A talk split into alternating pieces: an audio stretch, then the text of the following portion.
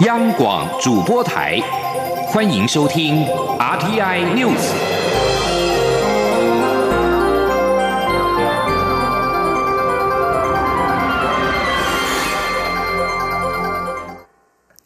各位好，我是主播王玉伟，欢迎收听这节央广主播台提供给您的 RTI News。今天是二零二零年二月一号，新闻首先带您关注。交通部在三十一号傍晚正式发布废除远东航空公司民用航空运输业许可证，并强调将全力保护消费者及员工的权益。至于远航遭废证之后，原属远航的国际与两岸航线以及航权也会一并废止，未来将会另行分配。此外，交通部也将会同有关部会，妥善规划消费者与员工权益保障事宜，全力将相关冲击降至最低。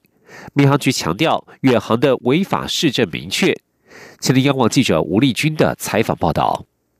民航局三十一号指出，民航局过去三年极力辅导远东航空公司，尤其自远航二零一七年起，陆续出现营运及财务异常情形。民航局除两度裁处该公司及负责人共计新台币五百二十万元外，为保障公共利益，辅导远航走向健全经营体制，民航局也陆续采取强化飞安监理，限制老旧飞机。A M D 飞时要求机队太旧换新，设立消费者信托专户，改善资金待遇关系人问题等措施，加强监管远航飞安与财务。为远航仍因财务问题，于去年十二月十三号无预警停航。有鉴于复兴航空二零一六年十一月无预警停航，对公共利益造成重大冲击，除监察院对。对此提出纠正案，立法院也要求民航局修法遏制此类行为。后续民航法修正条文已于二零一八年四月二十五号实施，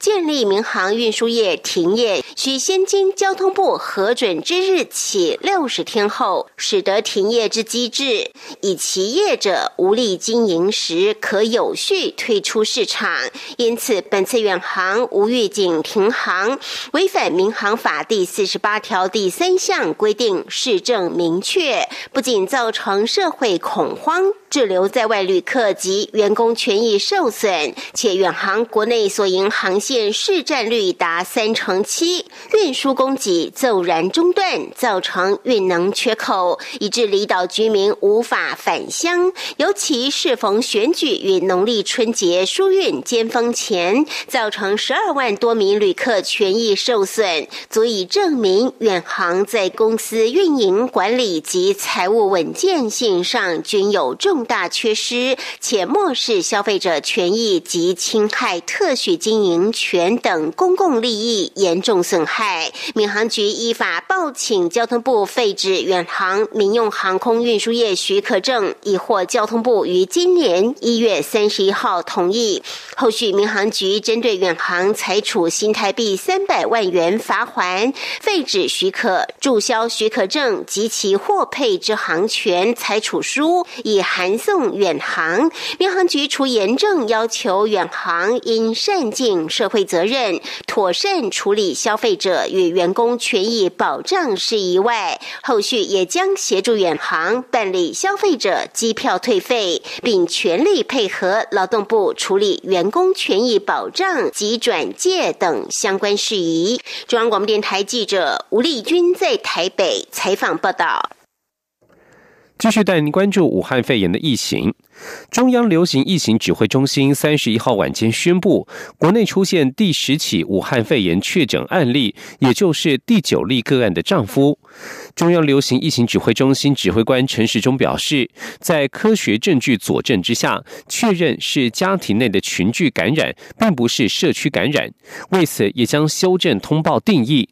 陈时中也在会中指出，台湾已经可以分离出病毒，成为全球第四个能够分离出武汉肺炎病毒的国家。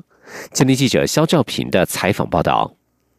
中央流行疫情指挥中心三十一号晚间临时举行中国武汉肺炎疫情记者会，宣布国内新增一例境外移入的严重特殊传染性肺炎病例，而这名新个案其实就是第九例中部四十多岁女性个案的丈夫。换言之，国内目前总共已经有十起武汉肺炎确诊个案。中央流行疫情指挥中心指挥官陈时中坦言，虽然是第十起个案。但也令人稍稍放下不安的情绪，因为起先只是专家研判是家庭内感染，但由于没有科学证据，无法令人安心。如今检验出个案呼吸道内确实还有片段的病毒基因，这代表政府还是守住防线，没有出现社区感染。他说：“我们的科学上得到一个很清楚的一个证据，啊，知道说这是一个家庭啊内的一个群聚。”好，所以整体来讲，我们还没有往外扩散，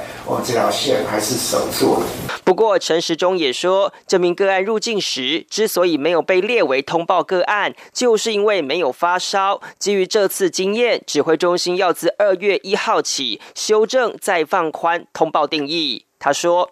我们要修正我们的通报的定义，好让它更宽。好，这是发烧或急性呼吸道感染及肺炎。”有武汉旅游史，接触自中国大陆武汉返国者，且有发烧或啊，变真的是或了哈，及呼吸道感染，然后因为中国大陆武汉史及肺炎，好，所以我们会不断的根据整个疫情的一个变化，好，从国际得到一些相关的讯息，好，来修正我们的通报定义。陈时中强调，虽然有新增个案。但还是属于家庭内感染，所以指挥中心依旧维持二级开设。不过陈时中提醒民众，自国外入境时，如有发烧、咳嗽等不适症状，就应主动通报。且返国两周内，如有疑似症状，也可拨打防疫专线，依指示就医。中央广播电台记者肖兆平采访报道。另外，中央流行疫情指挥中心表示，国内九名确诊个案陆续接受支持性疗法，部分个案的症状已经缓解。如果后续检验呈现阴性反应，就渴望解除隔离。另外，大陆委员会三十一号晚间证实，已经有两名滞留大陆的台湾人确诊感染新型冠状病毒肺炎，其中一人是滞留武汉的台商，另外一人是从武汉前往深圳的台湾民众。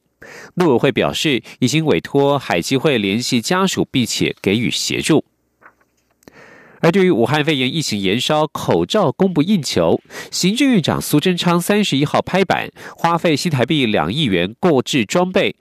建立口罩生产线。约一个月之后，国内口罩的产量将可达到每天一千万片。中央流行疫情指挥中心表示，除了征用医疗用口罩之外，家长关心的儿童口罩，政府也规划在二月一号先试出十万片，未来仍会视实际需求调整产能。苏贞昌也在脸书发文向民众宣导戴口罩的两种情况：有发烧、咳嗽、流鼻涕等症状，或是进出医疗院所时一定要戴口罩，以及出入通风不良。拥挤的密闭空间，或是本身有慢性疾病的人，建议可以戴上口罩。开学日接近，有不少家长纷纷准备采购儿童用口罩，但传出市面已经货源不足。对此，有医师建议，绑带式的成人版医用口罩可以暂时替代，只要贴紧脸部，还是会有防护的效果。前天记者肖兆平的采访报道。中国武汉肺炎疫情全球延烧，面对开学季的到来，国内家长也上紧发条，希望备妥儿童用口罩，以降低可能的传染病风险。而政府释出的口罩又是医疗用的成人口罩，对于数量本来就少的儿童口罩，现在更是需求大增。台大医院感染科主任陈怡君三十一号受访表示，口罩有没有贴合脸部？是过滤病毒的重点。如果暂时买不到儿童口罩，还是可以使用绑带型的成人医用口罩替代。他说，绑带式的它其实是可以吻合很多的脸部的大小，去调整它的绑带。那市场上有些是那个呃耳挂式的，那适当的调整一下，其实也可以适用。不过陈怡君进一步表示，武汉肺炎疫情在国内并没有社区传播情况，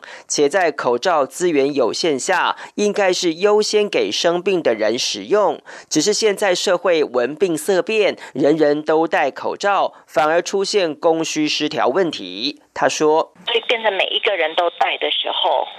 在短时间内会有供需失调的问题，而产生一些问题是，其实有些人包含在空旷的户外都戴口罩，这个量就很可惜了。只要这个量给真正需要的人戴的话，其实既保护生病的人，保护呃身体比较弱的人。”那也保护我们其他健康的人。中国医药大学附设医院感染科医师王任贤三十一号受访时也说，预防呼吸道传染疾病的关键就是要找出传播者，因此让病人或自觉有生病的人戴上口罩更为重要，而不是所有人都要戴口罩。医师提醒，如果孩子有生病症状，最好就在家休息；如有轻症，就要佩戴口罩。倘若真有需要又临时买不到，也可以选用成人口罩或不止纸质口罩替代，尽量做到紧贴就好。中央广播电台记者肖兆平采访报道。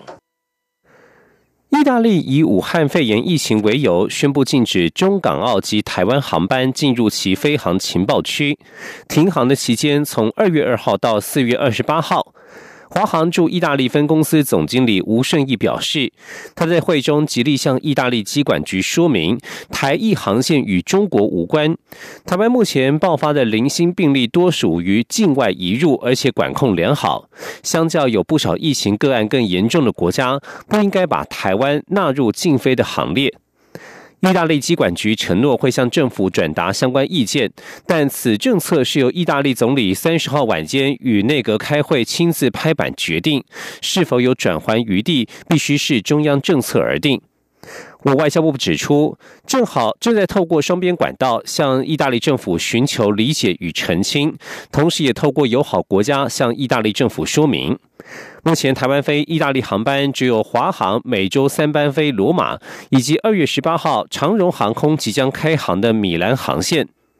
旅行社的部分，可乐旅游表示，目前共有六团一百八十四人滞留意大利，已经紧急与华航安排旅客返台。至于二月以后出发的意大利团，会尽快因应调整。凤凰旅游指出，目前有一到两团的意大利团已经出发，尚未出发的旅客将安排转机回到台湾。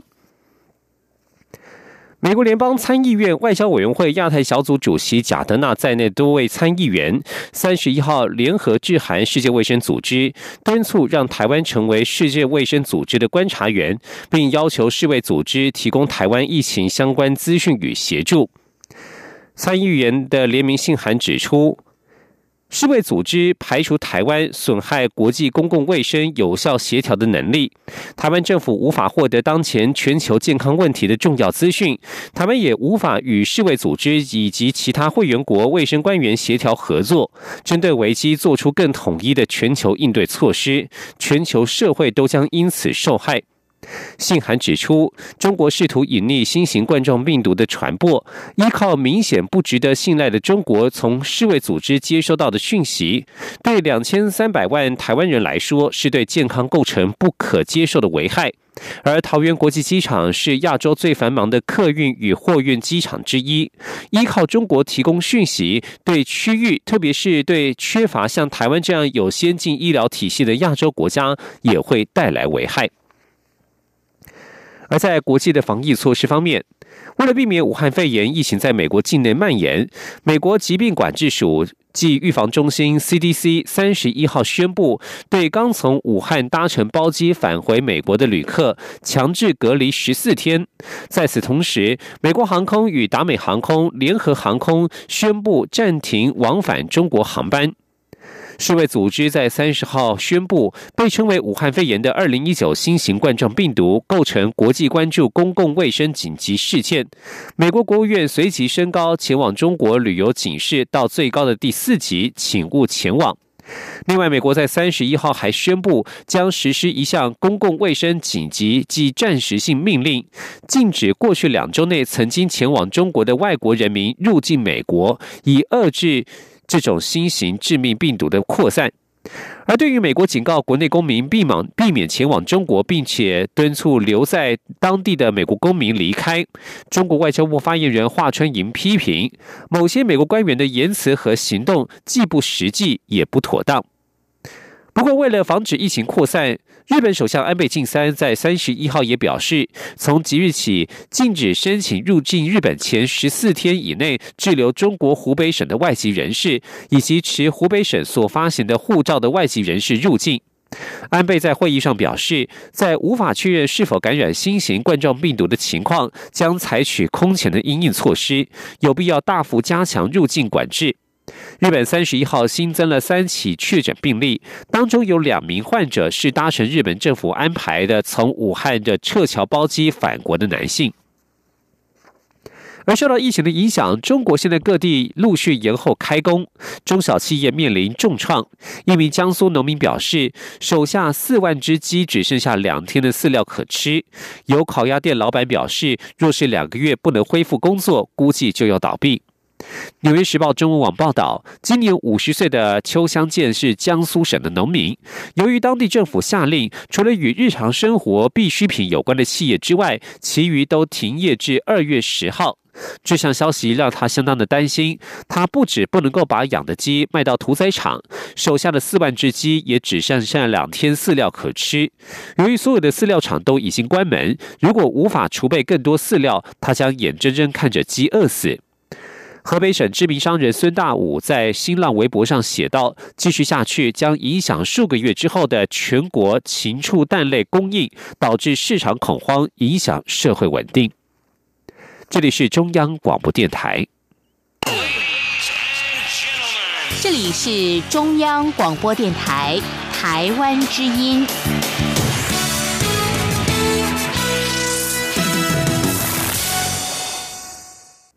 各位好，我是主播王玉伟，欢迎继续收听新闻。新北捷运环状线第一阶段在三十一号下午开始正式营运，新北市长侯友谊、台北市长柯文哲都出席在三十一号上午举行的通车典礼。侯友谊特地感谢中央及新北市民的支持，历任新北市长的努力以及台北市长的帮忙，并且希望未来几条路线也能顺利完成。而柯文哲也指出，这只是环状线的四分之一，目标是要全部完成，构建起整个路网。前天记者欧阳梦平的采访报道。新北捷运环状线第一阶段全长十五点四公里，共有十四座车站，其中八站可以转乘，将连接松山新店线、中和新芦线、板南线、机场捷运以及新建中的安坑线及万大线。新北捷运环状线第一阶段于三十一号下午两点开始正式营运，将有一个月的时间供民众免费搭乘，三月一号起正式收费。另外，在连接机场捷运的新北产业园区站，三十一号也同步。不启用预办登机及行李托运服务。对于环状线终于顺利通车，新北市长侯友谊在通车典礼上表示，自己只是完成最后一里路。他感谢苏贞昌、周习伟、朱立伦等历任台北县长及新北市长的努力，感谢中央及新北市长的支持，也感谢前总统马英九及前任台北市长郝龙斌及现任台北市长柯文哲的协助。侯友谊指出，捷运没有颜色，只有市民欢。起的彩色环状线不是据点，而是起点。他希望其他捷运路线以及交通建设也能尽快完成，中央地方同心协力，串起整个大台北的首都生活圈。他说：“未来的三环六线会建构一百五十四座的车站，十万人口里面就有三点六个，三点六座，就有三点六座。这个慢慢的。”就会跟国际的大都市比邻，东京三点一，首尔三座，新加坡二点二座，南港美苏拉，南美苏拉。柯文哲也指出，环状线第一阶段通车后，台北市的捷运路网将从一百一十七站增加到一百三十一站，捷运总路线从一百三十一公里增长到一百四十六点五公里。他表示，以往台北市捷运是以台北市为中心向外辐射，需要环状线将其圈起来。目前通车的第一阶段只是环状线的四分之一，他希望环状线能够尽速完成，届时将有四十二个车站，其中有有十四个转乘站，整个路网便将形成，整个台北市首都生活圈的结构也就比较完整。中央广播电台记者欧阳梦平在台北的采访报道。继续要关注的是政坛的动态。国民党主席补选领表在三十一号下午四点截止，只有立委江启臣以及前副主席郝龙斌完成领表。等到下周完成登记，党主席补选就将确定由两人对决。前立委吴玉生在三十一号上午代替郝龙斌前往领表时表示，郝龙斌特别要他向外界说明，这一场选举并不是世代竞争，而是世代整合，希望外界别再用年龄做文章。前的，央网记者刘品希的采访报道。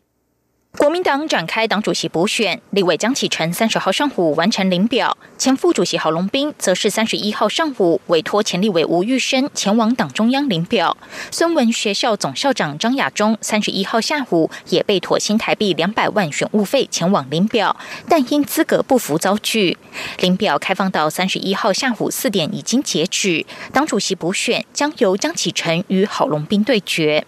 对于外界将江好对决视为世代之争，吴玉生领表后受访表示，这是党内的良性竞争，不管由谁当选党主席，都可以把党内不同世代的人呼唤出来。郝龙斌特别交代他领表时要向外界说明，这并非世代竞争，而是世代整合。他说：“郝龙斌副主席特别交代我说，今天代表他领表的时候，也能够。”清楚的来表达出来，这不是世代的对立，也不是世代的竞争，这是世代的整合。这个是一个具备高智慧的国民党的内部的一个整合。所以这场选举绝对是良性的竞争、公平的竞争、快乐的竞争。吴玉生指出，有人认为郝龙斌应该要礼让年轻的江启臣，让青年世代接班。但如果党主席补选只有一人参选，这不叫竞争与接班，而是没人敢于承担，不服社会期待。他表示，政党的智慧不在于年龄，国民党已经到这步田地，不该在年龄上做文章，而是要整合党内跨世代、跨省级、跨年龄、跨专业的同志。他认为郝龙斌最有这方面的能力，党内各方面，包含次级团体，也都能接纳郝龙斌的领导。国民党党主席补选领表三十一号截止后，二月三号到四号受理参选人登记，二月五号到六号查核联署书，二月七号完成候选人号字抽签，二月十二号举办证件说明会。三月七号进行投开票，当天就会产生新主席，新任主席任期将到二零二一年五月二十号。香港记者刘品熙在台北的采访报道。继续要关注的是中央的育儿政策。劳动部三十一号指出，过去旧保法曾经规定，新手爸妈不可同时请领育儿。育婴留职停薪津贴，不过劳动部已经做出函示，如果是育有两名以上未满三岁子女的爸妈，可以同时请领育婴留职停薪津贴。前天记者杨文军的采访报道。为保障申请育婴留职停薪的爸妈一定期间基本生活，就业保险提供育婴留职停薪津贴。只要就保年资合计满一年以上，子女满三岁前，可依性别工作平等法向雇主办理育婴留职停薪，就可以透过书面或网络向劳保局提出申请。劳动部表示，育婴留职停薪津贴是按留停当月起前六个月的平均月投保薪资的六成发给每一个子女，最长发给六个月。另外，过去旧保法曾规定，新手爸妈不得同时请领育婴留职停薪津贴，但考量育有两名以上子女的爸妈可能无法由其中一个人单独负担照顾责任，因此劳动部已做出函释，新手爸妈可分别以不同子女名。意同时请领津贴，劳动部劳动保险司副司长陈文宗说：“如果考量到一个人因为要照顾两个以上的这个子女的话，哈，这个照顾责任相当的重。那为了兼顾这个育婴留职停薪这些哺育子女的需求，这个爸妈在同时这个育婴两个以上的这个子女的时候，可以分别用不同的子女来申请这个津贴。”劳动部也提到，依劳工保险局统计资料观察，男性请领育婴留职停薪津贴的比率呈现逐年提高的趋势。以近五年为例，二零一五年男性请领比率为百分之十六点六，二零一九年已提高至百分之十九点零三，显示有更多男性愿意分担抚育年幼子女的责任。中央广播电台记者杨文君台北采访报道。继续关注体育消息。二零二零上半年是备战东京奥运的关键时刻。面对中国武汉肺炎疫情来势汹汹，国家运动训练中心防疫也趋紧。除了进出中心必须量测体温，选手也每天必须做体温检测。若非紧急必要，选手更不得随意请假外出，避免增加感染的风险。今天，央网记者江昭伦的采访报道。为避免武汉疫情影响到参加东京奥运选手备战状态，国训中心从大年初三开始就配合体育署与指挥防疫中心展开防疫措施。初六更召开紧急防疫会议，决议加强防疫力道，包括国训中心全面清洁消毒，并要求所有人员进出国训中心必须检测体温，防护员也必须每天帮选手量体温。非紧急必要，选手不得请假外出，以降低感染风险。国训中心执行长李文斌说。我们要求选手是不能随意的出去，但是在那个时候呢，会有一些选手他可能有事情请假，经由教练的同意请假出去外面办事。但是在这一段时间呢，我们也要求非必要的情况，这个教练也不要轻易的准这个选手呢这个外出，因为毕竟当你去外出的时候呢，你的接触到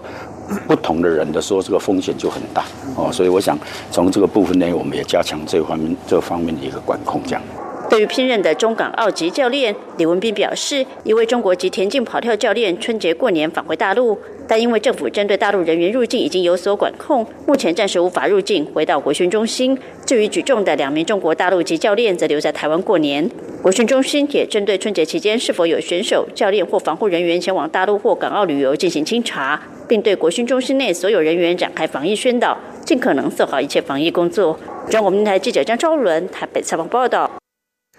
继续关心的是财经消息。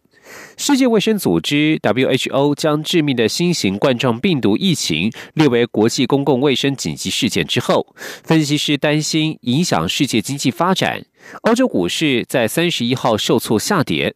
伦敦金融时报指数下跌了百分之一点三，收在七千两百八十六点零一点；德国法兰克福指数下跌了百分之一点三三，收在一万两千九百八十一点九七点。法国政商工会指数则是下跌了百分之一点一一，收在五千八百零六点三四点。而在华尔街股市方面，投资人担心新型冠状病毒疫情恐怕创及全球的经济成长。美国股市在三十一号重挫，随着全球主要股市走跌。道琼工业指数中场下跌了六百零三点，收在两万八千两百五十六点，跌幅百分之二点零九。标准普尔五百指数下跌了五十八点一四点。收在三千两百二十五点，跌幅百分之一点七七。而以科技股为主的纳斯达克指数下跌了一百四十七点，收在九千一百五十点，跌幅百分之一点五九。美国财政部三十一号宣布，已经撤销对大连中远海运油品运输公司的制裁。这是中国远洋运输集团公司的两个大连分支之一。华府之前指控中远集团运输伊朗的石油。根据路透社报道，川普政府在去年九月二十五号将中远所属的两个大连分支列入黑名单，而此举也导致全球货运费用攀至历史新高点，造成海运市场混乱的情况。以上新闻由王玉伟编辑播报，相关新闻内容欢迎上央广网站点选收听。我们的网址是 triple w 打 r t i 打 o r g 打 t w，这里是中央广播电台。台湾之音。